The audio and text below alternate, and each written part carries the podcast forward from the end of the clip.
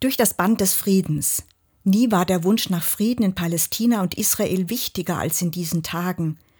Geahnt hatte das sicherlich niemand, als 2017 das Internationale Weltgebetstagskomitee entschied, dass 2024 Palästina verantwortlich sein solle für die Gottesdienstordnung.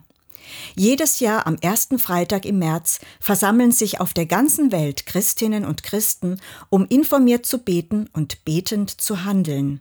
Es ist die größte ökumenische Frauenbewegung der Welt. Allein das deutsche Komitee fördert weltweit über 150 Partnerprojekte.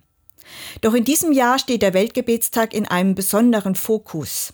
Nach dem 7. Oktober 2023 ist der Nahostkonflikt Dauerthema in den täglichen Nachrichten. Tausende Menschen wurden bereits getötet, obwohl Friedensinitiativen sich redlich bemühen, Bänder des Friedens zu spannen. Trotzdem lade ich Sie herzlich ein. Beten auch Sie für den Frieden heute Abend in Ihrer Gemeinde. Setzen Sie ein Zeichen.